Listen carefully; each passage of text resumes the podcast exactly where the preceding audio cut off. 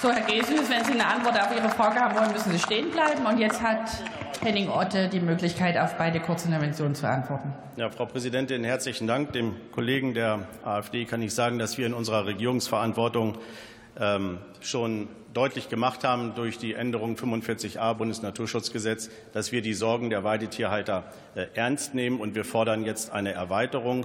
Und ich sage Ihnen deutlich, der Unterschied äh, zu unserem Antrag und äh, zu dem, den Sie mal gestellt haben, ist, dass die Kommission jetzt, weil wir nachhaltig Druck gemacht haben, deutliche Signale gesendet hat, dass sie bereit sind, die Situation anzuerkennen, auch nationale Lösungen durchzuführen. Und da genau zielt unser Antrag nämlich hin, dass wir einen günstigen Erhaltungszustand melden melden und dass darauf die Kommission äh, freigibt, dass nationales Recht umgesetzt werden kann und das zuständige Ministerium auch Abschussgenehmigung erzielen kann und vor allem, dass das Wolfsmanagement, wie es im Koalitionsvertrag von Grünen, FDP und SPD äh, aufgeschrieben worden ist, endlich, endlich umgesetzt werden kann. Die Menschen warten darauf und die Tiere auch.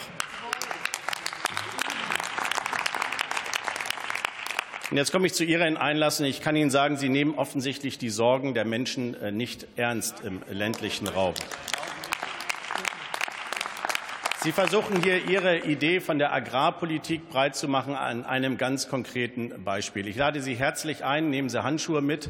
Äh, wenn sie demnächst mal Weidetiere bergen müssen, wenn die Bäuche aufgeschlitzt sind, wenn die kleinen Lämmer, die Föten draußen liegen, dann möchte ich Sie bitten, genau diese Argumentation in dieser Großzügigkeit auch den Eigentümern darzutun, wo die unter Tränen stehen, wo die nicht mehr weiter wissen und wo die Blut an den Händen haben von diesem Wolf, meine Damen und Herren, der diesen Schaden angetan hat. Und ich gucke auch noch ganz bewusst zu Herrn Staatssekretär Wenzel. Sie kommen da oben aus dem nassen Dreieck, aus dem Raum Cuxhaven. Was sagen Sie eigentlich zu solchen Kollegen? Ich bitte Sie mal, die Sorgen der Leute ernst zu nehmen und in einem Tischgespräch dem Herrn mal zu sagen, wie die Realität ist. Das schafft nämlich Politikfrust, bringt die Leute dorthin. Wir brauchen eine praktikable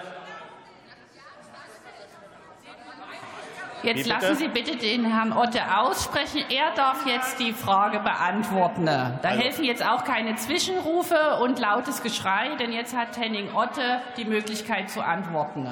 Und ein letztes. Über 90 Prozent der Schafhaltung sind Kleinstbetriebe. Das, was Sie hier wieder aufmachen, die Reduzierung von Weidetieren, diese Menschen lieben ihre Tiere. Die sind erst dann abends glücklich, äh, wie alle Weidetierhalter, wenn es auch den Tieren gut geht. Aber wenn sie morgens aufwachen und gucken hin und die Tiere sind gerissen, darauf haben Sie keine Antwort und darauf zielt unser Antrag, meine Damen und Herren. Herzlichen Dank.